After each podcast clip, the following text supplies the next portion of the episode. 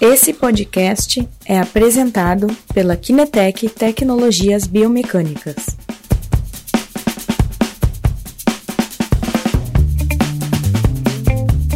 Bom dia, pessoal. Bem-vindos, bem-vindos a mais uma live aqui da Kinetec. Novamente, Christian, Christian Zanepoli da Kinetec. Hoje temos um convidado especial, já participou de uma nossa live. É uma grande honra para nós ter de novo aqui o Dr. Lauro Machado Neto. Bom dia, doutor. Bom dia, muito obrigado.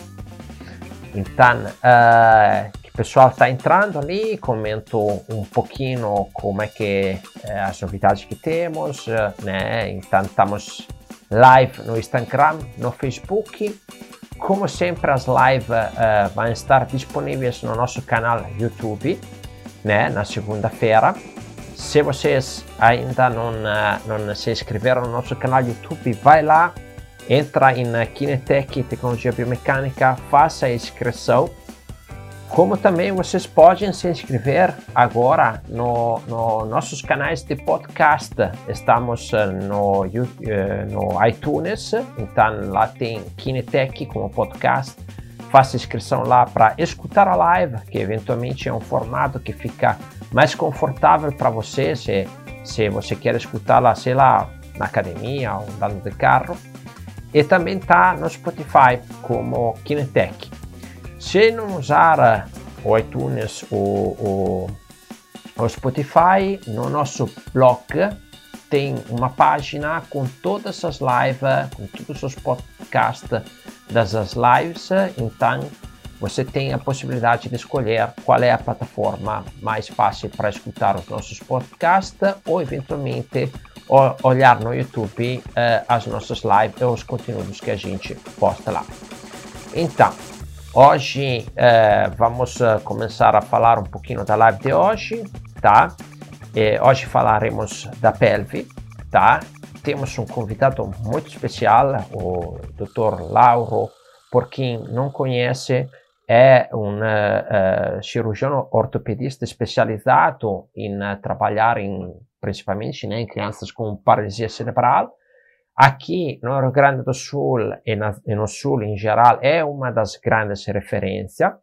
Ele atua no único laboratório de análise clínica eh, que existe aqui no Rio Grande do Sul, que está eh, em Caxias, no, no, no, na Universidade eh, de Caxias do Sul. Então, é sem dúvida eh, um eh, médico de grande experiência e também experiência prática também na análise de dados, que é, é um pouquinho a limitação que a gente tem aqui no Brasil, né, doutor? Exatamente.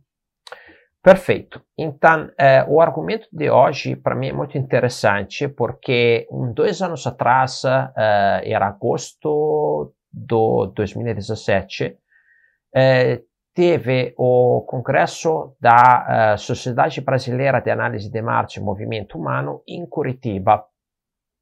Lá uh, participou como convidado especial o Dr. Paulo Selber, que é um brasileiro, né, mas que atua em Sydney, né, doutor? Em Melbourne. Em Melbourne. Em Melbourne, na Austrália. Até esse ano, ele está mudando para Nova York. Ah, vai mudar-se para os Estados York, Unidos. Agora em abril, se não me engano. Então, o Dr. Selber é uma referência mundial, é sem dúvida um dos brasileiros que, uh, assim, está reconhecido a nível internacional para análise de Marte também, né? Uhum. Principalmente atuando também em criança com paralisia cerebral, né, doutor? Exatamente. E aí, é, naquele evento, naquele congresso, que inclusive este ano vai ser repetido o congresso, né, doutor? Vai Isso. ser em, em uh, Goiânia. Esse ano temos o segundo Congresso Brasileiro de Análise de Marcha, em Goiânia. Temos é, um foco em, em paralisia cerebral, de, de novo, com um médico dos Estados Unidos, o Dr. John Davis. E uh, tem um convidado nacional do Rio de Janeiro, que vai falar sobre análise da corrida. Uhum. E a gente também vai ter vários cursos e vários simpósios sobre marcha normal, marcha patológica. Vai ser uma, um, um congresso bastante interessante. Nós começaremos a divulgar também este congresso daqui a um pouquinho, quando será finalizado uh, né, toda a programação, etc., a princípio vai ser o final de agosto, em Goiânia, o segundo congresso eh, nacional da Sociedade Brasileira de Análise de Marcha e Movimento Humano.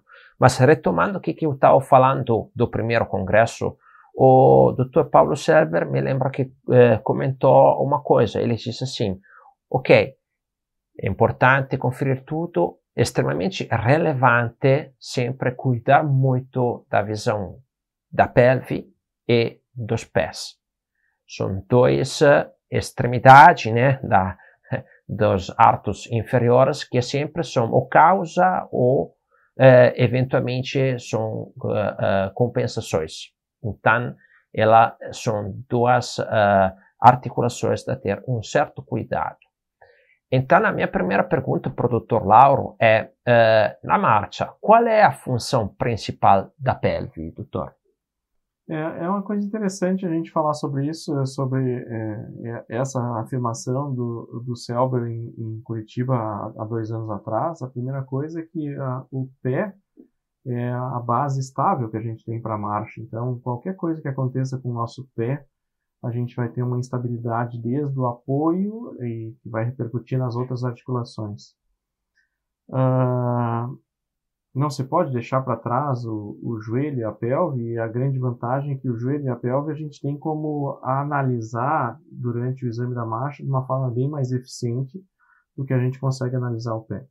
O pé, agora, é, com os modelos específicos para a reconstrução do pé na análise de marcha, a gente tem uma noção um pouco melhor, mas até esse momento, no sistema e no modelo matemático da análise de marcha, o pé é apenas uma linha reta o que limita bastante a análise dele para a dorsiflexão e flexão plantar do tornozelo. Mas, de qualquer forma, a função principal da pelve durante a marcha seria é, a transmissão de força de um lado para o outro e geração de força é, através da pelve para a propulsão do, do membro e do indivíduo em relação ao, ao espaço. Então, é, é bastante importante a gente entender como a pelve funciona a gente entender o modelo matemático que a gente está trabalhando na análise de marcha para a gente ter, tirar conclusões é, plausíveis disso. Existem algumas limitações no modelo que a gente usa, existem algumas formas da gente driblar esse tipo de situação, porque todo o posicionamento da pelve se baseia no posicionamento das espinhas ilíacas anterior superior e posterior superior e uma estimativa através disso do centro de rotação do quadril é, à medida que a gente possa fazer um modelo funcional, a gente tem uma melhor localização do centro de rotação do quadril e os dados da pelve são um pouco mais fidedignos. Mas é extremamente importante se entender a pelve porque é, aí vai ter um reflexo de alterações em outras articulações, e mesmo do tronco e da coluna, ou causa de alguns problemas que vão afetar outras articulações e outros é, segmentos do, do, do membro inferior. Eu acho interessante é, que ela tem este desempenho que você comentou, né, de deslocar o centro, uhum. né, de pressão do lado para o outro, que é uma coisa extremamente importante para a marcha, né. Uhum. É, e é interessante que, na verdade, é a articulação com a menor movimentação, né. Ela tem um, um, um range, um, uma mobilidade muito baixa comparando com as outras. Sim, né, é, na marcha normal, o arco, a, os arcos de movimento nos três planos da pelve são bem pequenos. Uhum. A gente movimenta pouco a pelve. Mas é talvez o mais interessante disso, que é ao contrário dos pés, da coxa, do joelho, o que quer que seja, a pelve é uma estrutura única. Então, as coisas que acontecem de um lado da pelve repercutem diretamente do outro lado Sobre da pelve. outro lado. Isso. Uhum. Então a gente tem várias características da marcha, onde a gente tem uma determinada alteração que vai repercutir no outro lado da pelve, na outra hemipelve, e vai repercutir, obviamente, no outro membro de uma forma é, bastante importante. E reconhecer isso como um problema primário ou secundário é importante do ponto de vista de análise e tomada de decisão para cada tipo de situação. Né? Ótimo. Então, doutor, ela tem um comportamento esperado, né? Qual que seria o comportamento é, esperado nos dentro, três planos? É, dentro do normal, a nossa pelve ela trabalha com um tilt anterior, ou seja, com uma certa é, um giro da, da pelve mais para frente, então ela tem no, no plano sagital um tilt anterior da pelve, no plano frontal a gente tem uma certa obliquidade da pelve, então ela é, na fase de apoio a pelve fica um pouco mais elevada, na fase de balanço ela fica um pouco mais baixa.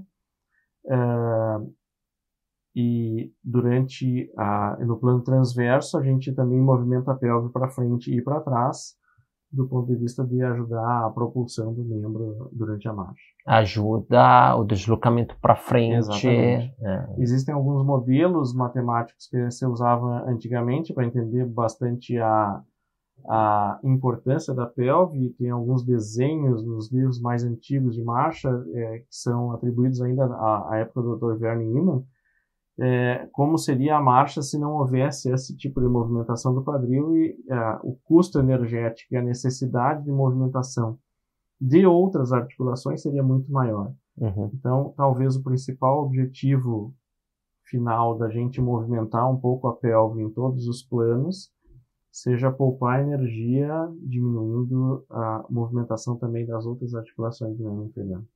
Mas isso tem a ver com a questão que ela está ela tem praticamente dentro de si o centro de massa do corpo, então na pequena movimentação dela gera uma grande energia? É, com certeza, é, quanto mais próximo do centro de rotação é, de, do, do, do corpo em movimento, a gente vai ter um menor movimento ali próximo do centro de rotação, um maior movimento mais longe do centro de rotação.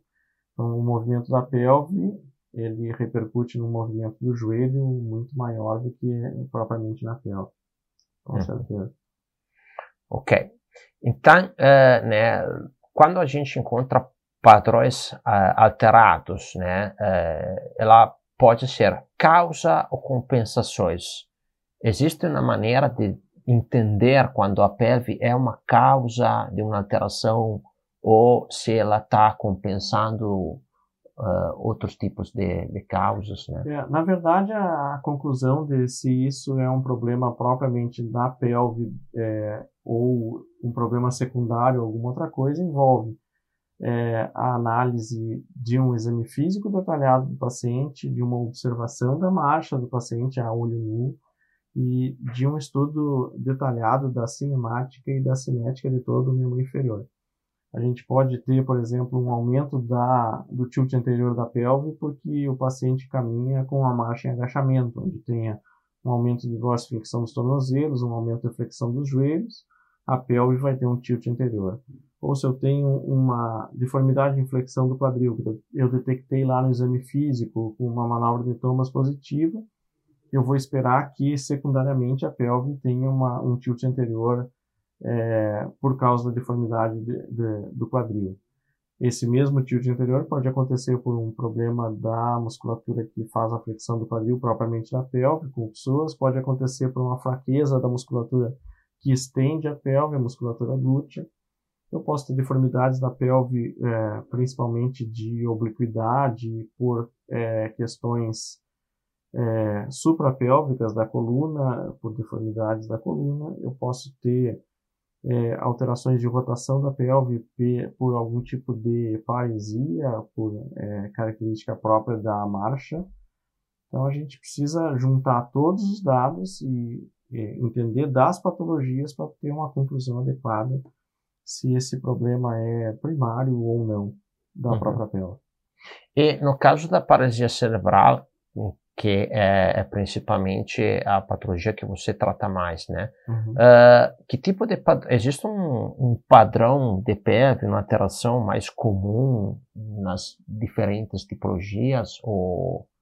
Sim, é, na é, seria interessante falar de duas coisas especificamente da paralisia cerebral e da mielomeningocele, que é onde também tem um tipo de padrão bastante característico. Então na mielomeningocele, um dos músculos mais frequentemente afetados com a, uma paralisia flácida é a musculatura glútea e extensora da pelve. Então, é, a grande maioria dos pacientes com mielomeningocele tem um tilt anterior da pelve muito grande, porque não tem força de extensão da pelve, tem uma ação do, da musculatura flexora da pelve muito grande e acaba girando a pelve para frente.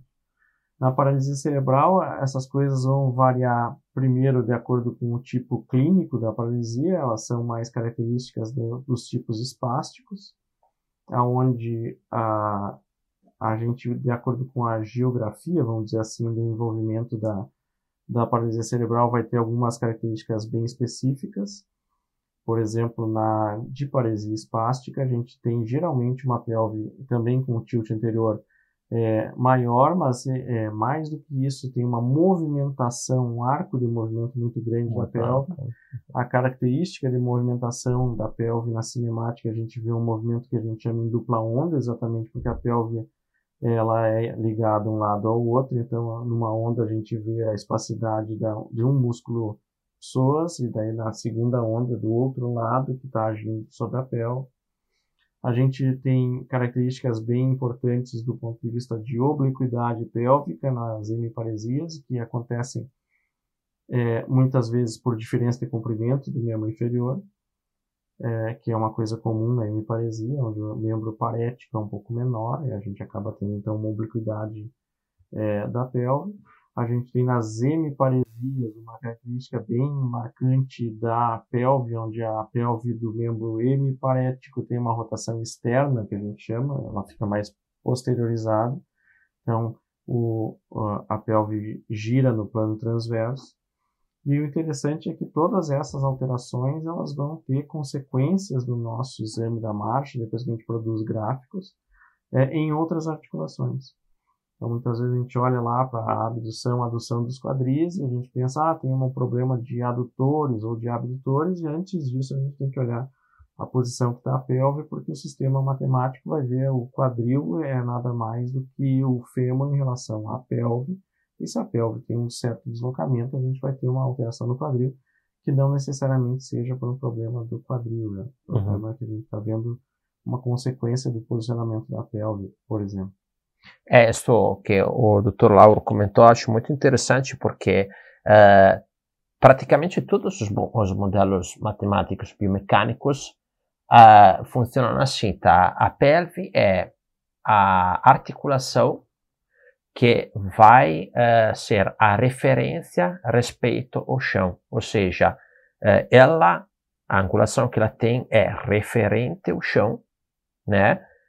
E as outras articulações vão em caída. Então, uh, o segmento coxa vai se relacionar à angulação respeito à pelve, o segmento perna vai se relacionar respeito ao segmento coxa e o segmento pé se relaciona respeito ao segmento perna, né?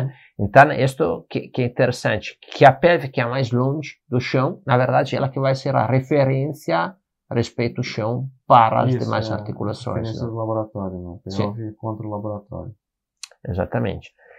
Ok, e doutor, falando também, por exemplo, de outros uh, pacientes com, uh, com uh, problemas neurológicos eventualmente diferentes, por uhum. exemplo, no Parkinson, que tipo de padrões a gente encontra de movimentação de pelve?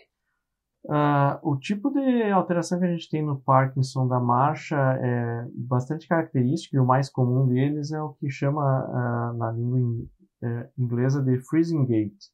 É, o paciente tem, um, parece que a marcha trava e ele não consegue caminhar. Demora para começar a marcha. E quando começa a marcha, ela é feita caracteristicamente com movimentos pequenos, com passos com uma cadência bastante alta e com passos bastante pequenos. Isso mostra desde a base até a pelve, inclusive uma movimentação bastante diminuída. Então há uma diminuição na movimentação da pelve durante todo o ciclo da marcha. Então todas as adaptações que o paciente vai ter, é, ele vai ter menos porque a movimentação é, caracteristicamente diminui. Sim. Então, essa é talvez a principal característica na doença de Parkinson da marcha. Existem outras formas de, outras características bem mais aí pontuais e específicas, mas eu acho que essa seria a mais importante. Então, doutor Lauro, uh, surgiu uma coisa aqui, né, para mim. O comprimento da passada depois está muito re relacionado também à amplitude em que a pelve tem. Né? Com certeza. Por exemplo, Parkinson que faz passos pequenos a movimentação está muito reduzida nos três planos. Nos né? três planos, e em essencial no plano transverso, onde a gente precisa para dar o passo a uma rotação interna da pelve, e essa rotação interna da pelve fica é, bastante limitada. Limitada, né? Com certeza. Então, por exemplo, num treino de marcha, se eu percebo que o meu paciente está com um comprimento de passada muito grande, né, eu vejo que eventualmente a oscilação da pelve está uh, ah, começando a ser maior, diminuir, treinando um, uma diminuição deste, deste, desta, deste comprimento de passada, automaticamente a pelve vai Diminuir ter a movimentação. E certamente sempre que tu diminuir ou trouxer isso para um padrão mais normal e a movimentação da pelve estiver reduzida, mas não é, não acabar com a movimentação, a gente está economizando energia. Então, essencialmente, a, a marcha normal ela é uma forma da gente gastar menos energia possível. Então, se eu caminho e movimento demais a minha perna e a minha pelve gira demais, eu gasto muita energia. Se a minha pelve gira de menos, eu também gasto mais energia porque eu estou sobrecarregando outras articulações. Então, existe um, um ponto ideal que é aquele padrão ideal que a gente. O ponto normal que é. De uma certa movimentação, não de mais, não de menos. Ok, ótimo. E sobre a AVC, acho que a questão né, uh, de padrões é um pouco mais complexa, né, doutor? Mas é, temos alguma... com certeza. Talvez o que fique mais característico, assim como na hemiplegia espástica da criança, nos AVCs hemiplégicos, o padrão de movimentação pélvico é semelhante ao padrão de movimentação pélvica da paralisia cerebral. Então, uma rotação externa da pelve, uma alteração na obliquidade pélvica, uh, e muitas vezes nos AVCs com hemiplegia, um padrão de movimentação no plano sagital que a gente chama de single bump, que é um movimento de uma onda aumentada única, que é um padrão característico da hemiplegia. Em outros casos de AVC, aonde existe um envolvimento maior é, e aonde o paciente precise de mais estabilidade, de uma dificuldade maior, algumas vezes esse padrão de marcha se assemelha ao padrão da doença de Parkinson, onde tem uma diminuição geral da movimentação das articulações, porque o paciente precisa de mais preferência, de menor movimentação para conseguir ter um equilíbrio mais adequado. Então vai aumentar eventualmente a fase de apoio, Exatamente. o tempo do ciclo. Isso, dimensão do tamanho do passo e Sim. dimensão da cadência e da velocidade da margem. Ok. E, e daí, doutor, uh, como eventualmente saindo um pouquinho da, da, da a sua atuação principal, mas que está envolvido também com o que, que você faz, né?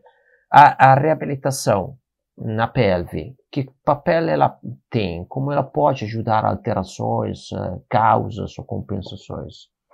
Uh, eu acho que quando a gente guia o tratamento do que quer que seja é, de alterações da marcha com a análise é, tridimensional da marcha, a gente tem certamente uma chance de melhores resultados.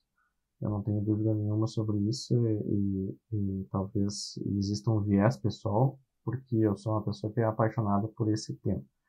Mas, de qualquer forma, uh, tudo que a gente consegue detectar na análise de marcha da pelve, inclusive, a gente pode tentar é, compensar de alguma forma, quer seja com exercício físico, quer seja com é, algum método de terapia específico, quer seja com uso de órteses, é, alguma mudança na pelve para ter um padrão melhor durante a marcha. Então, é, é mais fácil de guiar certamente a nossa reabilitação da marcha de um paciente se a gente tiver os dados específicos da pelve, da movimentação da pelve durante a marcha. Uh, temos perguntas, Dani? Temos uma pergunta aqui no Facebook, já pessoal também avisando, quem tiver perguntas, tá, pode enviar. Uhum. Então, a Eliana Maia perguntou, a lesão labral também interfere na condição da pelve? Uh, certamente sim. O que a gente tem na lesão labral é, é uma alteração muito comum de acontecer numa patologia que se chama uh, impacto femoroacetabular. Então, quando a gente tem impacto femoroacetabular, o que é uma característica clínica bastante evidente é que os pacientes têm um tilt interior da pelve muito muito maior, não, mas maior do que o normal. E esse tilt anterior da pelve é, aumenta o contato do lábio acetabular com a borda anterior do colo do fêmur quando o paciente faz flexão do quadril. Então, é, na verdade, a, a, o tilt anterior da pelve não é uma consequência da lesão, mas a lesão é uma consequência de uma certa displasia do quadril associada a, ao posicionamento da pelve.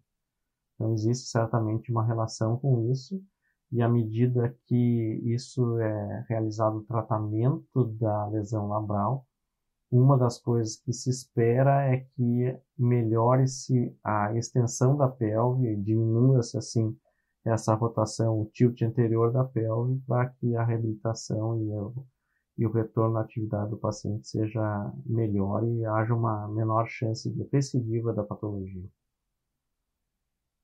Ok, ótimo. Ótima pergunta também, né, Sim, doutor? com certeza. Sim. Ok. Então, uh, olho clínico, que tipo de recomendações para observar a movimentação da pelve? Quando você olha o filme, né, tem algumas dicas? É, a dica mais importante talvez seja quando a gente olha não instrumentado, ou seja, sem laboratório de marcha, é, a pelve talvez seja um dos lugares que a gente vai é, ter menos acesso somente olhando para ela. Porque a gente tem uma massa muscular e de tecido adiposo maior ao redor da pelve que do tornozelo, por exemplo. Porém, se a gente é, se dedicar a isso e quiser avaliar bem o paciente, a recomendação é que você faça um filme do paciente em dois planos distintos, no plano frontal e no plano sagital, é, com algum tipo de marcação sobre é, esses pontos específicos da, da pelve, é, que seria a espinha ilíaca superior e a espinha ilíaca posterior superior, e que esse filme possa ser, dentro do possível, visto num, num, numa uma, é, produção onde a gente monte ele de uma forma com split screen, ou seja, as duas coisas acontecendo ao mesmo tempo na nossa tela, uma iluminação adequada que eu possa ver isso em câmera lenta. A partir daí a gente tem ter uma noção razoável do tilt anterior da pelve, das alterações do plano sagital, se a marcação está bem feita. Uhum. A gente tem como ter uma, uma noção é, um pouquinho pior das coisas é, relacionadas à obliquidade pélvica no plano frontal, Porém, a, as questões do plano transverso, ou seja, rotações da pelve, continuam é, de forma Escondida. invisível para os nossos olhos. Certo.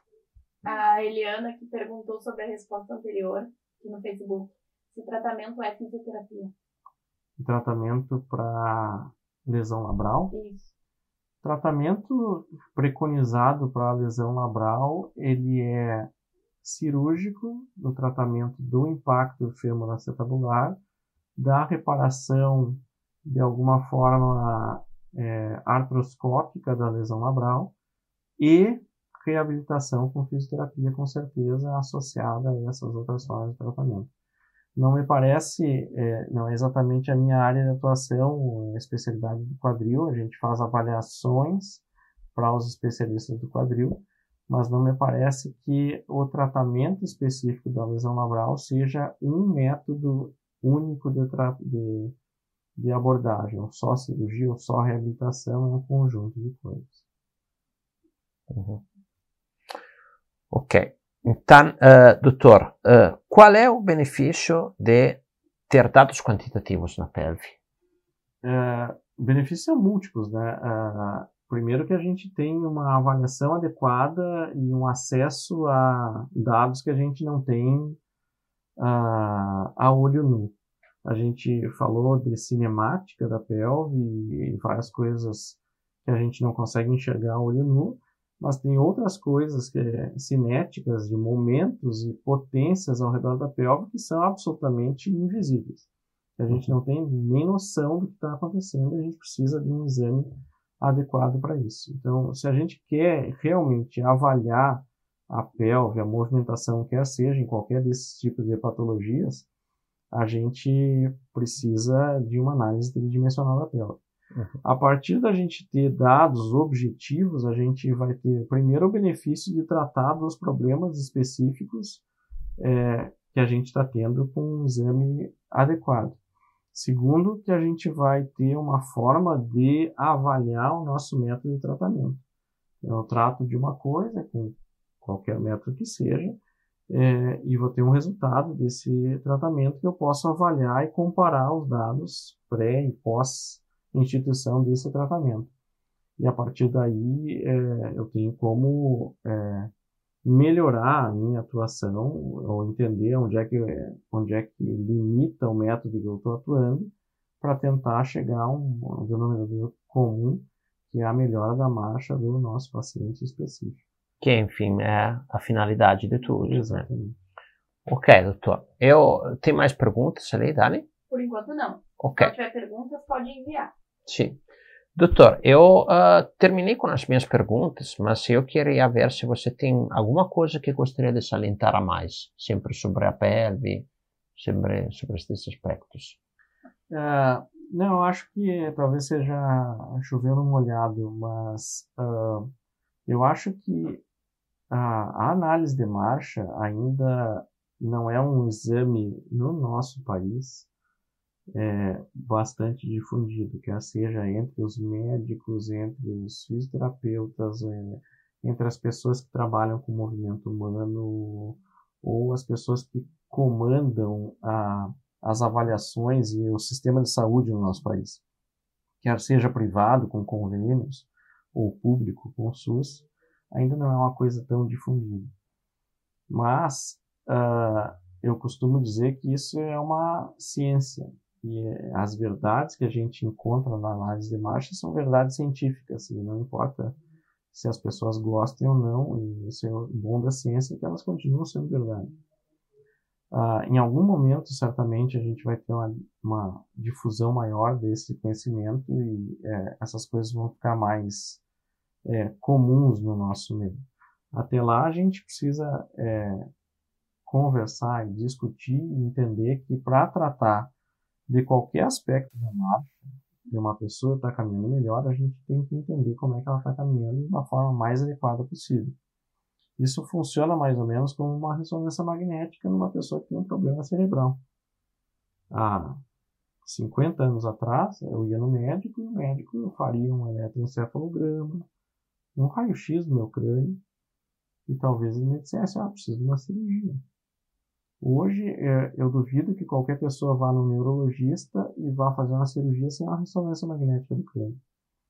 Eu acho que a gente precisa chegar, do ponto de vista de análise do movimento humano e tratamento dos distúrbios do movimento humano, num ponto como esse, aonde a, a análise de marcha, ela, em algum momento, vai se tornar a pedra fundamental do tratamento de qualquer problema da, da marcha. Decisão, com né? certeza. Né? Qualquer que seja a decisão, ela precisa estar bem embasada. Certo. Uma pergunta, Dani? Recebemos uma pergunta aqui no Instagram. Uh, a reabilitação do melhor alinhamento pélvico, tanto estático como dinamicamente, sempre tem um cunho somente das propriedades dos tecidos envolvidos, tensões e stiffness, ou o limiar de ativação neural muscular também é levado em consideração? Também é levado em consideração, essa é uma ótima pergunta, é, porque a gente não só por encurtamentos ou por alongamentos de grupos musculares ou paralisias, por assim dizer, é, precisam ser tratados, mas é, diferença de força, diferença de qualidade de contração, diferença de tempo de ativação também são levados em conta a gente precisa lembrar que, junto numa análise tridimensional computadorizada da marcha, a gente tem dados de eletromiografia. E a gente pode selecionar músculos que a gente está avaliando para entender as relações deles, principalmente com a atividade em relação ao ciclo da marcha, e a partir de todos esses dados que são coletados, é, tentar é, recomendar ou sugerir uma forma de abordagem de tratamento adequada. Muito bem. Uh, tem mais algumas perguntas, Dani? Por enquanto não. Ok. Perfeito. Então, eu agradeço muito o Dr. Lauro para ter compartilhado conosco Uh, todo este conhecimento né, foi muito bom. Eu aprendo sempre muitas coisas cada vez que falo com o Dr. Lauro. Justamente, senão não seria doutor, né, doutor? Mas tudo bem. Então, uh, pessoal, uh, agradecendo ao Dr. Lauro, vou encerrar a nossa live hoje, tá? É, de novo, a live vai estar para quem quer assistir depois no YouTube ou nos nossos canais de podcast que está no nosso site, como tanto no, no, no iTunes e no Spotify. E é, nós iremos é, ter mais uma live semana que vem, sempre sexta-feira ao meio-dia. Então, obrigado e bom almoço e bom final de semana.